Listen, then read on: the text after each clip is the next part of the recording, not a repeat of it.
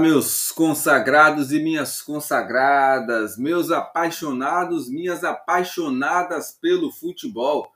Pois é, muito bom dia para você. Está começando o nosso podcast Melhores Momentos, aquele podcast que é feito para você que, assim como eu, é apaixonado por futebol e, assim como tanta gente que é apaixonado por futebol, não consegue acompanhar as notícias do dia a dia do mundo da bola. É por isso que nós estamos aqui, ó, para salvar a sua semana e te deixar bem informado de tudo aquilo que foi destaque no mundo do futebol, sempre no oferecimento do site Ipirá FC. Dá aquela força lá, acessa www.ipirafc.com. Beleza? Vamos nessa então? Começou o nosso podcast de hoje.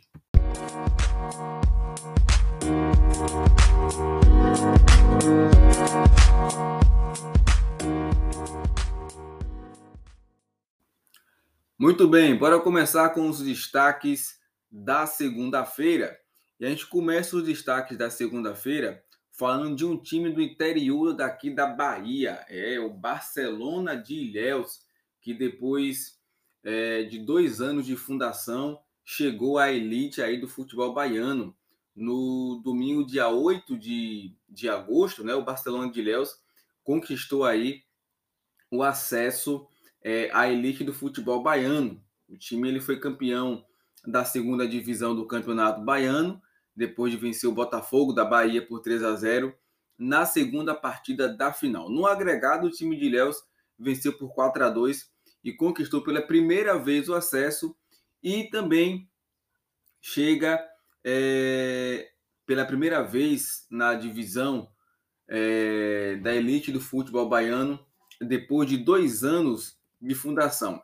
Além do acesso, esse também é o primeiro título tá, profissional da história da equipe e que na atual edição da Série B a, a equipe ficou com a quarta e última vaga aí na fase de grupos, o que levou a equipe para semifinal da competição e na fase mata-mata o time passou por Colo-Colo e chegou à grande decisão então contra o Botafogo. Em 2022, o Barcelona de Ilhéus vai disputar o Baianão, juntamente com o Atlético de Alagoinhas, que é o atual campeão, o Bahia, o Bahia de Feira, o Doce Mel, a Jacuipense, a Juazeirense, a Unirbe, o Vitória e o Vitória da Conquista. Ainda na segunda-feira, foi aprovada a lei que regulamenta o clube empresa. Isso mesmo.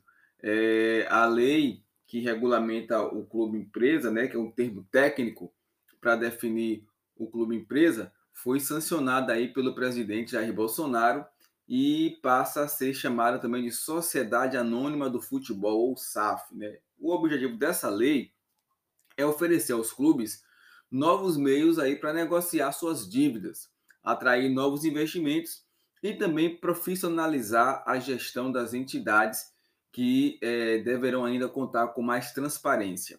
Pelo menos 90% dos clubes das grandes ligas europeias seguem esse modelo de gestão, com muitos deles, inclusive, é, negociando ações nas bolsas de valores. O projeto havia passado, então, pelo Senado e também pela Câmara. Bom lembrar que não há, tá, gente, uma obrigação para que os clubes optem por esse caminho, mas há estímulos é, para financeiros que ele seja adotado. Então, com a aprovação, o SAF, como é chamado, né, vão ter à disposição diversos instrumentos para captar recursos para si, como emissão de títulos de dívida, atração de fundos de investimento, lançamentos de ações com bolsa de valores, e a lei ela só será aplicada para clubes de futebol, sejam eles masculinos ou femininos. Tá? Então, excluindo aí outros esportes além de federações como, por exemplo, a CBF.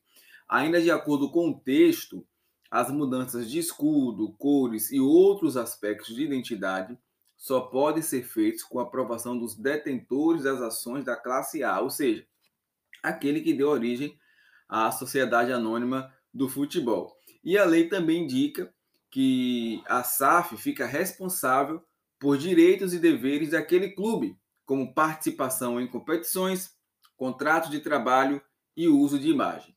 E o texto ainda prevê que o clube tenha seis anos, prorrogáveis por mais quatro, para zerar as dívidas civis e trabalhistas, ou seja, 10 anos aí para poder zerar totalmente suas dívidas. E ele também dá alternativa para quitar os débitos, como pagamento direto das dívidas pelo clube, recuperação judicial ou consórcio de credores. E ainda na segunda-feira, a FIFA lançou um documentário com depoimento de Pelé e Ronaldo para celebrar os 90 anos de Zagallo, que completou na última segunda-feira 90 anos, único tetracampeão da Copa do Mundo. Zagallo completou na segunda-feira 90 anos. E para homenageá-lo, a FIFA lançou um documentário sobre o ex-jogador. A produção conta com depoimentos de Pelé, de Parreira, de Jairzinho, de Rivelino, de Dunga, Bebeto, Ronaldo e do técnico português José Mourinho. É isso mesmo. O primeiro dos quatro episódios, né, que, que contarão com imagens e arquivos inéditas, estreou na canal, no canal da FIFA no YouTube é, na segunda-feira. E o ex-jogador e antigo técnico da seleção brasileira também foi homenageado na segunda-feira pelo Botafogo e pela CBF nas suas redes sociais. O Zagallo, que foi revelado pelo América Mineiro, e ele é nascido em Atalaia, né, Alagoas, depois jogou no Flamengo, vestiu a camisa do Botafogo, ele venceu os, os estaduais de 53, 54 e 55 pelo Rubro Negro, depois conquistou o Carioca de 61 e 62 pelo Alvinegro e faturou o Brasileiro de 68 já como treinador. Pela seleção brasileira, Zagallo ainda tem um grande recorde. É a única pessoa a vencer quatro Copas do Mundo na história. Como jogador, ele levantou a taça de 58 e 62, sendo titular da equipe. Em 70, ele venceu o Mundial como treinador. E em 94, ele foi coordenador técnico e conquistou o Tetra nos Estados Unidos ao lado de Parreira. Ainda nos anos 90, eh, o Zagallo voltou ah, ao comando do time nacional e ganhou a Copa América em 97. A gente lembra, foi vice em 98, perdendo para a França, né? Aquela derrota ainda dói na gente.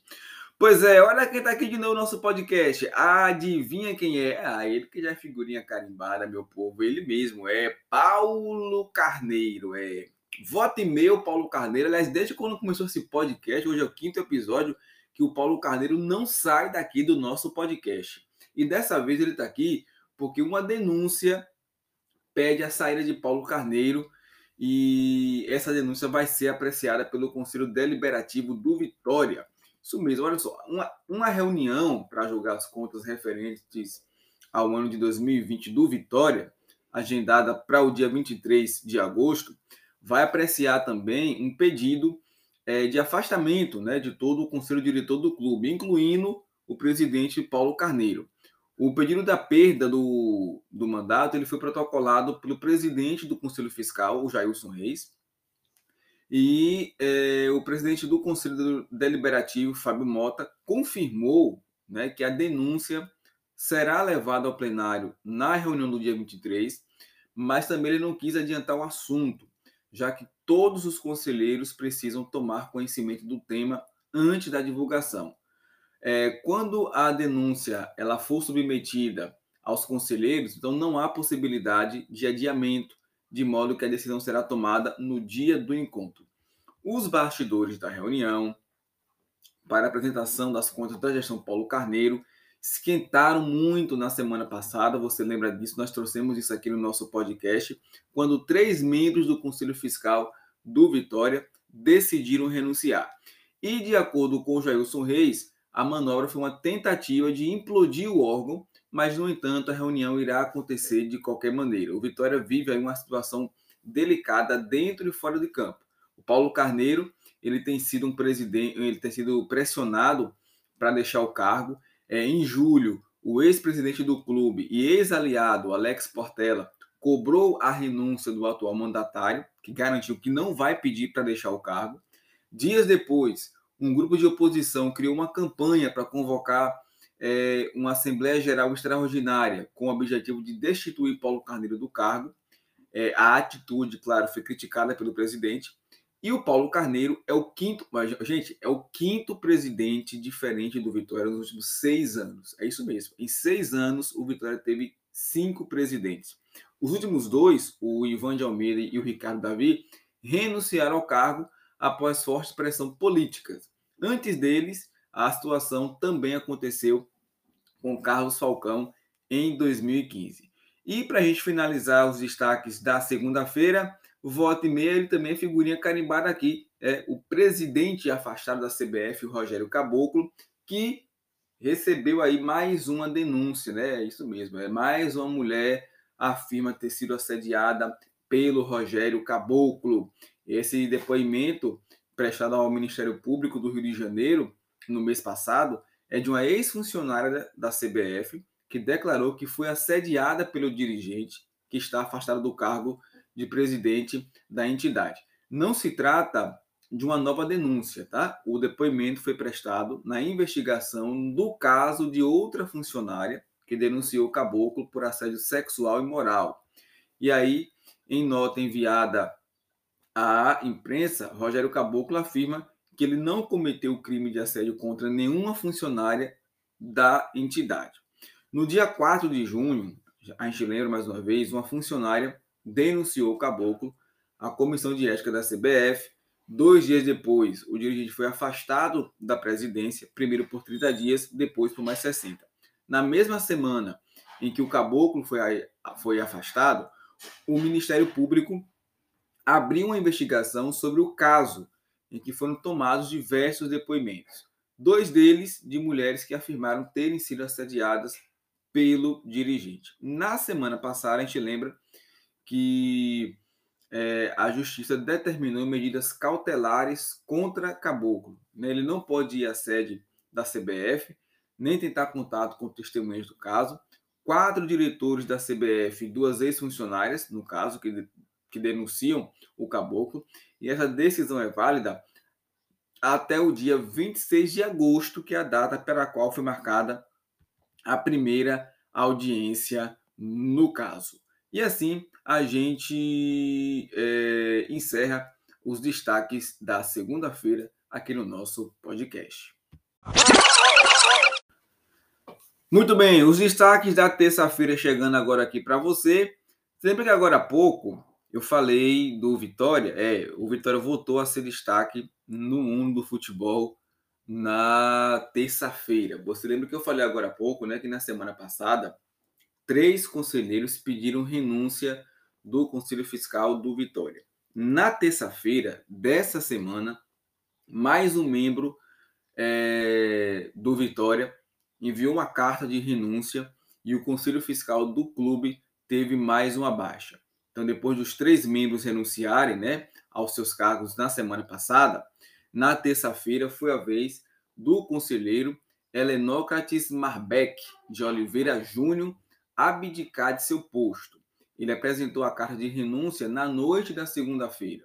Então, com essa renúncia, o Conselho Fiscal do Vitória agora só tem dois integrantes efetivos: o presidente, Jailson Reis, e o membro Paulo Barreto.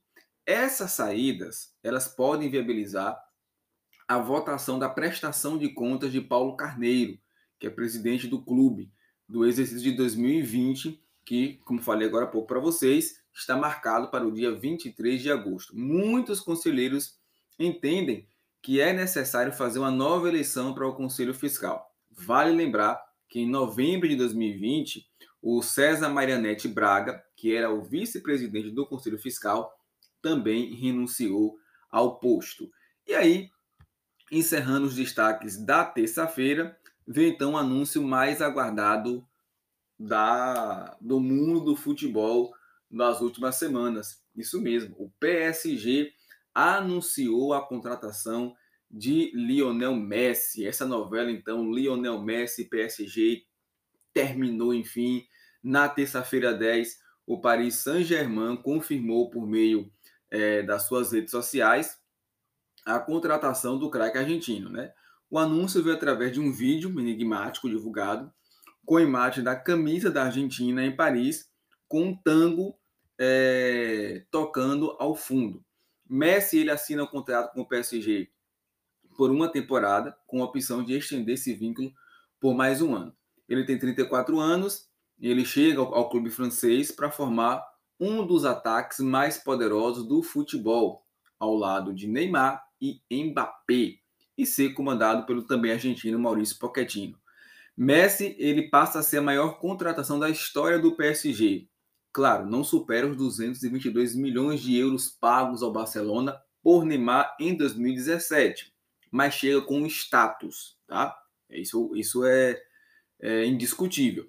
Ele é um dos maiores da história do futebol, sendo eleito seis vezes melhor do mundo e terá como maior desafio conduzir o time ao tão sonhado título da Champions League. Agora resta saber se Neymar abrirá mão da camisa 10, como não abriu, né? O Neymar não abriu mão da camisa 10, o Messi vai vestir a camisa número 30, aliás, camisa número 30 que faz é, lembrança quando o Messi estreou no Barcelona, que também estreou com a camisa 30, né?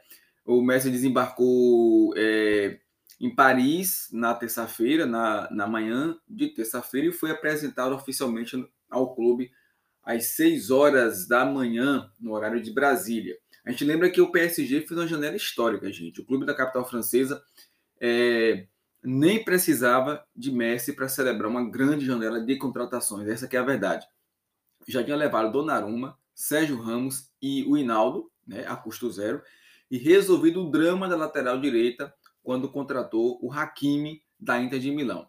E agora buscou o maior agente livre desta e de todas as outras janelas, que foi o Messi. Claro que já existia um interesse. A gente lembra que o PSG fez uma proposta irrecusável para o Messi no começo desse ano, quando ele podia assinar um pré-contrato com qualquer clube. É, oferta essa que seria inalcançável para o Barcelona ou qualquer outro clube. Messi, é, ele foi até capa né, da revista France Football, que estampou a Argentina em sua capa com a camisa do PSG. A gente lembra que naquela ocasião o Messi disse não, decidiu renovar com o Barcelona e veio todo aquele embrólio que você já sabe que levou o argentino para é, o Paris Saint-Germain. E assim a gente encerra os destaques da terça-feira. Muito bem, destaques da quarta-feira chegando para você no nosso podcast. A gente começa na quarta-feira falando da apresentação oficial do Messi lá no PSG. Ele disse bem tom, bem claro, quero a Champions. Né? Então, na quarta-feira, 11, aconteceu é, a coletiva de apresentação de Lionel Messi no PSG. O craque argentino ele respondeu a várias perguntas na, é, em um dia que foi considerado histórico para o clube francês, segundo o presidente da equipe, o Nasser Al-Khelaifi. A coletiva aconteceu no auditório do Parque dos Príncipes, com Messi destacando o carinho da torcida e prometendo brigar por títulos. Abre aspas para Lionel Messi. Nunca tive tanta vontade de jogar. Tenho um objetivo, quero a Champions e estou no lugar certo para ter uma chance desse título. Fecha aspas, disse o jogador. Se você quiser conferir todos os detalhes, tá? Da coletiva de imprensa e as respostas do Messi, é só você acessar, tá? O www.ipirafc.com.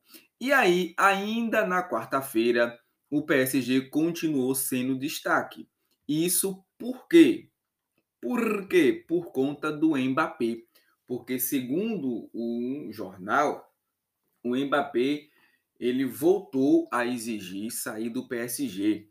O Messi foi apresentado no PSG e, como nós sabemos, ele pode formar ao lado de Neymar e Mbappé o trio de ataque mais letal do futebol.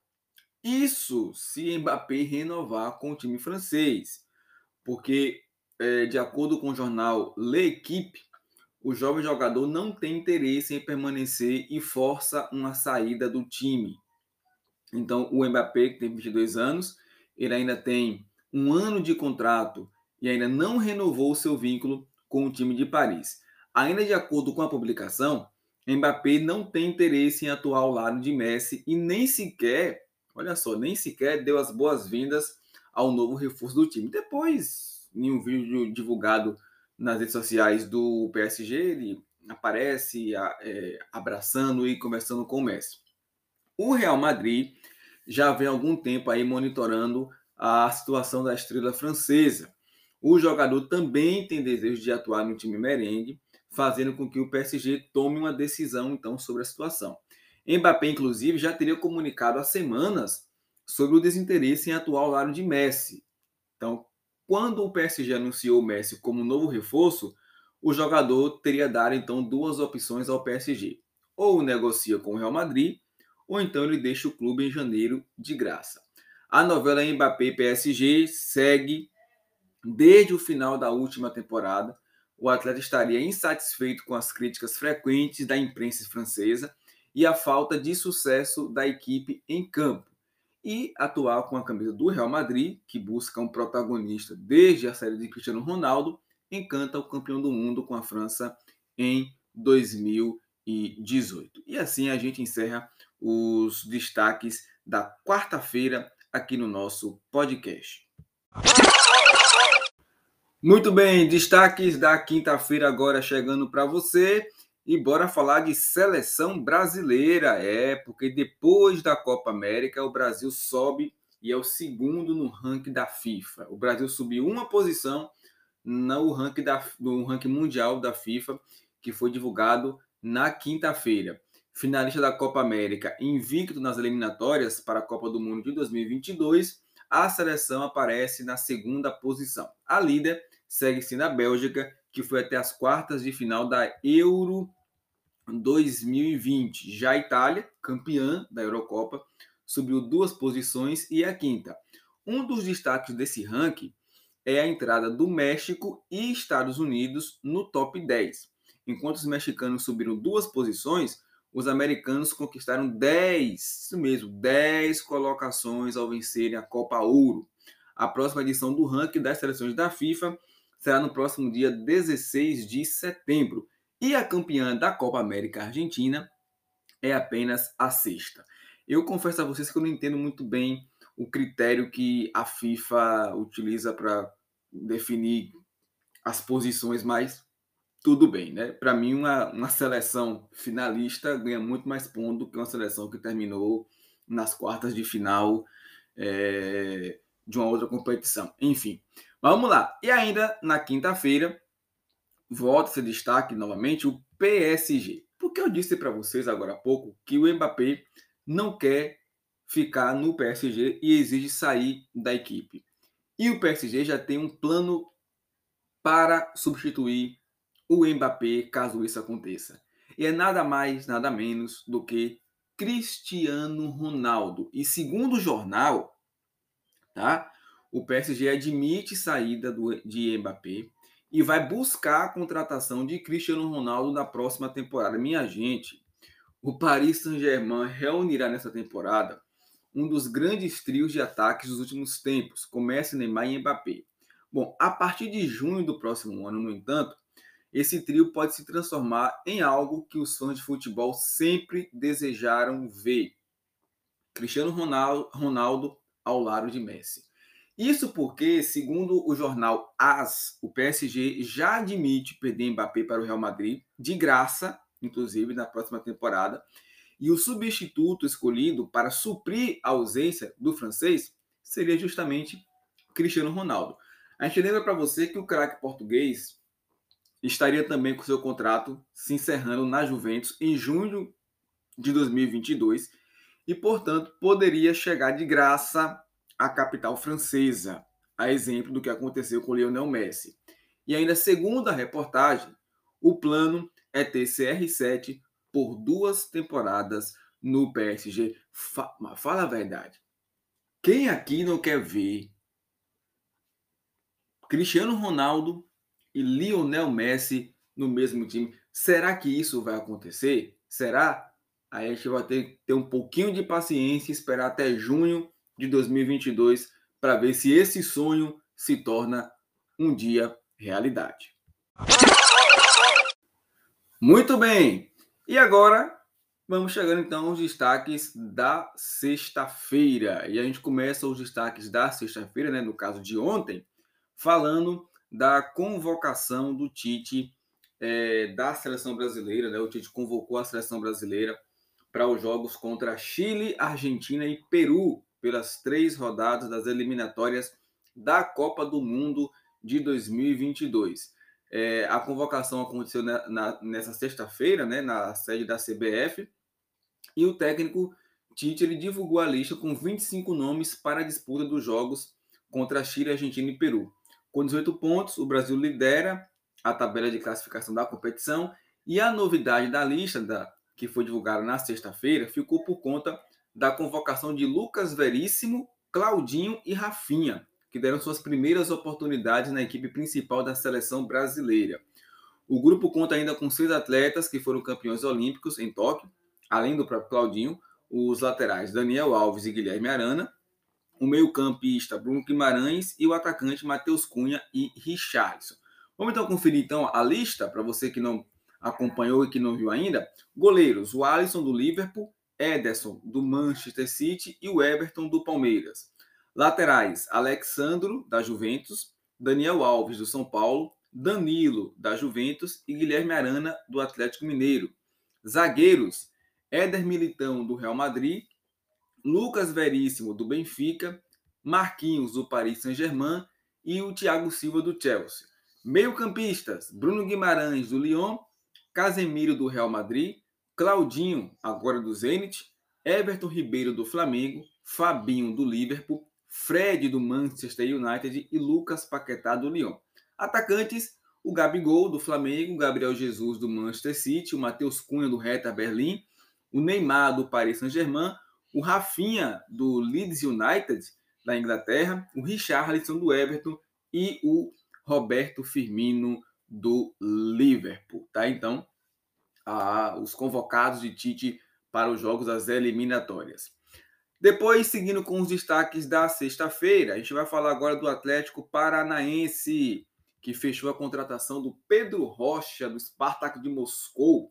Isso mesmo, o jogador chega por empréstimo do Spartak de Moscou, da Rússia, até julho de 2022. O atacante teve destaque no Brasil na equipe do Grêmio. Após isso, ele foi vendido para futebol russo e depois foi emprestado ao Cruzeiro e ao Flamengo. O Spartak de Moscou já confirmou inclusive a saída do jogador e com isso ele deve ser apresentado. É, a previsão é que seja apresentado ainda na sexta-feira pelo Atlético. Foram cerca de 10 dias de negociação. A imprensa russa informou que o Atlético demonstrou interesse e fez contato com o Spartak no início desse mês de agosto.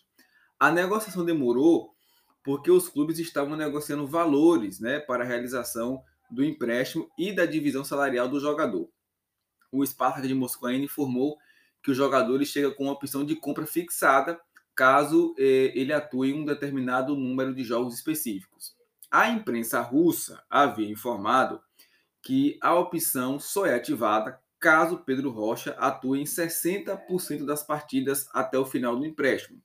O valor da compra seria cerca de 5,5 milhões de euros ou 33,8 milhões de reais na cotação atual. Pedro Rocha, no, no último mês, inclusive, ele foi procurado também pelo Grêmio e pelo Internacional, mas o clube, o, o, o clube russo ele não chegou a um acordo com nenhum das duas equipes. No Spartak, o atacante realizou 12 jogos na última temporada e não atua em uma partida oficial desde maio, fim da temporada do clube russo.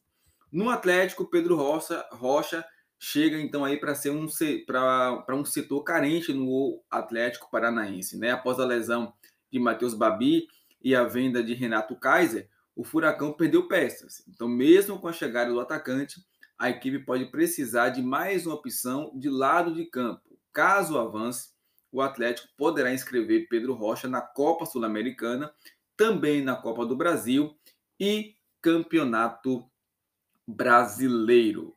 Ainda seguindo com os destaques da sexta-feira, a CBF divulgou então na sexta um protocolo para a volta de público com a obrigatoriedade de vacina ou teste para Covid. Então, É, a CBF ela publicou na sexta-feira uma versão do protocolo de recomendações para o retorno de público nos estádios. Esse documento ele prevê a volta da, das torcidas em partidas válidas pela fase de, das quartas de final da Copa do Brasil, além das séries A, B, C é, do brasileiro. Entretanto, para que a presença do público se, é, se consolide, o guia destaca que a decisão final dependerá da anuência das autoridades sanitárias locais. Então, para ter acesso ao, aos estádios, os torcedores terão que fazer um teste RT-PCR para detecção do vírus SARS-CoV-2 até três dias antes da partida.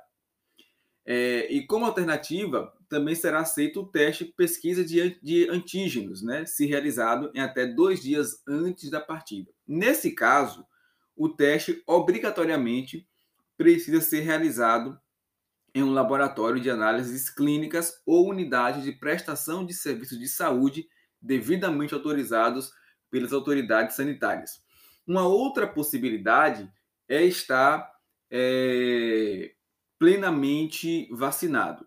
Aqui, segundo a CBF, não será necessária a realização de testes dias antes dos jogos. A CBF entende é, sobre o termo plenamente vacinado é o torcedor ter sido imunizado com as duas doses ou ter tomado a dose única da vacina contra a Covid-19. É, e aí, alguns pré-requisitos serão obrigatórios para entrada e permanência nos estádios, como, por exemplo, aferição da temperatura corporal, uso obrigatório de máscaras de proteção facial autorizadas pela Anvisa nos ambientes internos do estádio durante todo o período de permanência. É obrigatória a manutenção do distanciamento social nos assentos e setores do estádio durante todo o período de permanência e higienização das mãos com álcool 70% ou lavagem com água e sabão. E como é que então ficou definida a quantidade de público? O critério utilizado para calcular a quantidade de público que os estádios poderão receber nestas partidas é chamado de taxa de normalidade. O cálculo ele leva em consideração seis pontos: taxa de, taxa de incidência, ou seja, casos novos por 100 mil habitantes nos últimos 14 dias, tendência de taxa de casos novos por 100 mil habitantes no, nos últimos 14 dias, mortalidade por Covid-19 por 1 milhão de habitantes nos últimos 14 dias, tendência da taxa de mortalidade por 1 milhão de habitantes nos últimos 14 dias, letalidade da Covid-19, isso em termo global, e o percentual da população plenamente vacinada contra a Covid.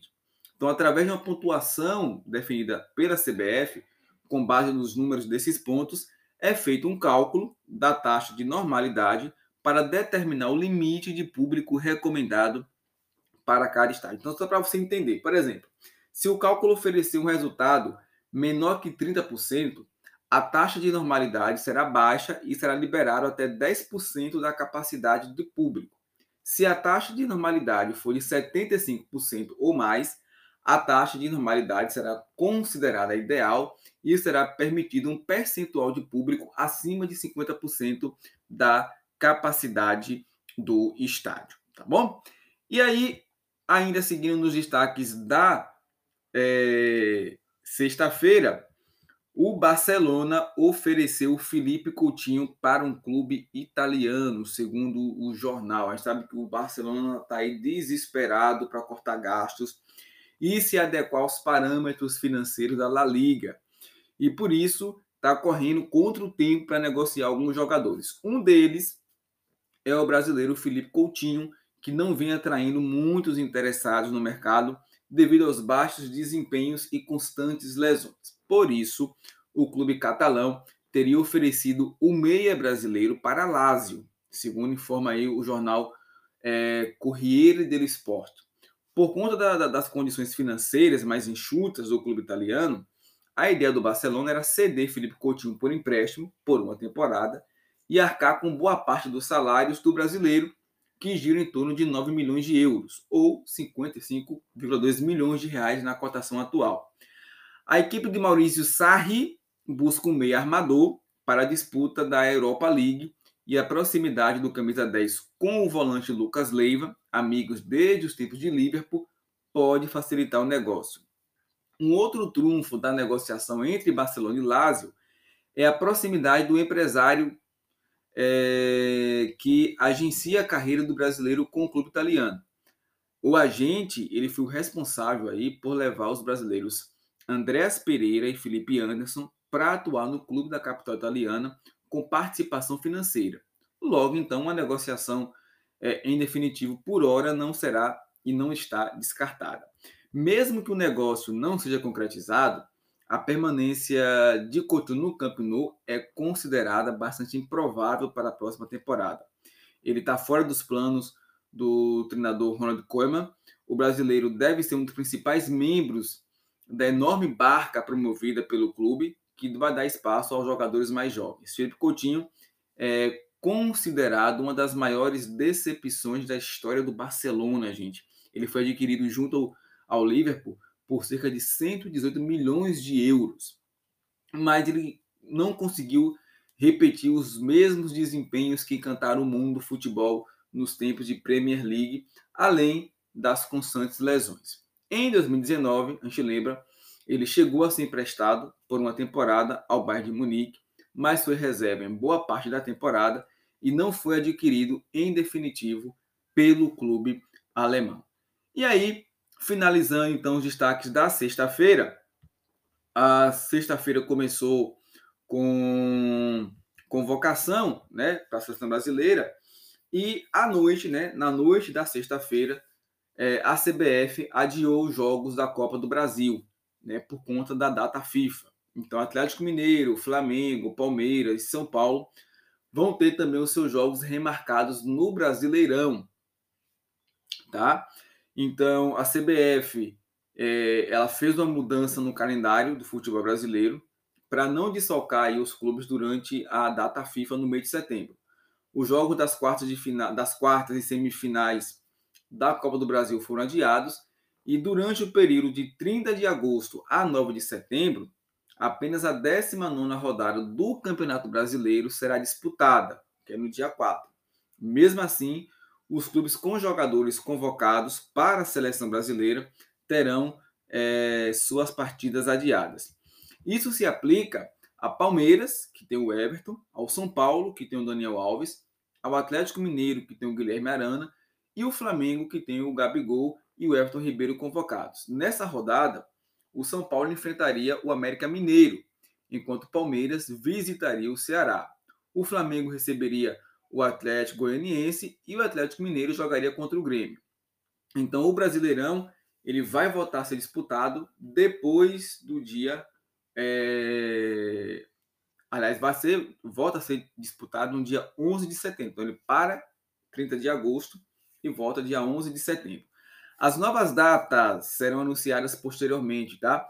Mas a CBF trabalha aí com, com os seguintes dias para as próximas rodadas da Copa do Brasil a volta das quartas de final para o dia 15 de setembro, a ida das semifinais dia 20 de outubro e a volta das semifinais no dia 27 de outubro.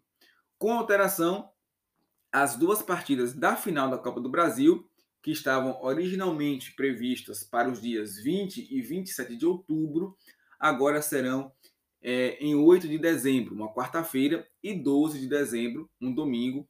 É, as finais vão acontecer depois do Campeonato Brasileiro, que termina no dia 5 de dezembro, que também é um domingo. E assim a gente chega ao final dos destaques da semana aqui no nosso podcast.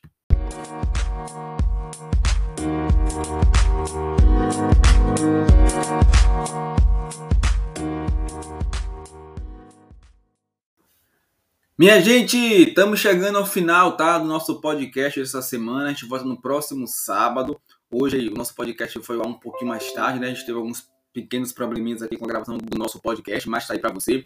Agradeço demais a você que nos dá o prazer de parar um pouquinho para ouvir a gente e pedir mais uma vez uma força para você, tá? Acessa lá www.ipirafc.com futebol em um único lugar. Grande abraço, um ótimo final de semana para todo mundo e uma semana abençoada e a gente se encontra então na próxima, no próximo sábado, né? Às 10 horas da manhã. Fui nessa, valeu.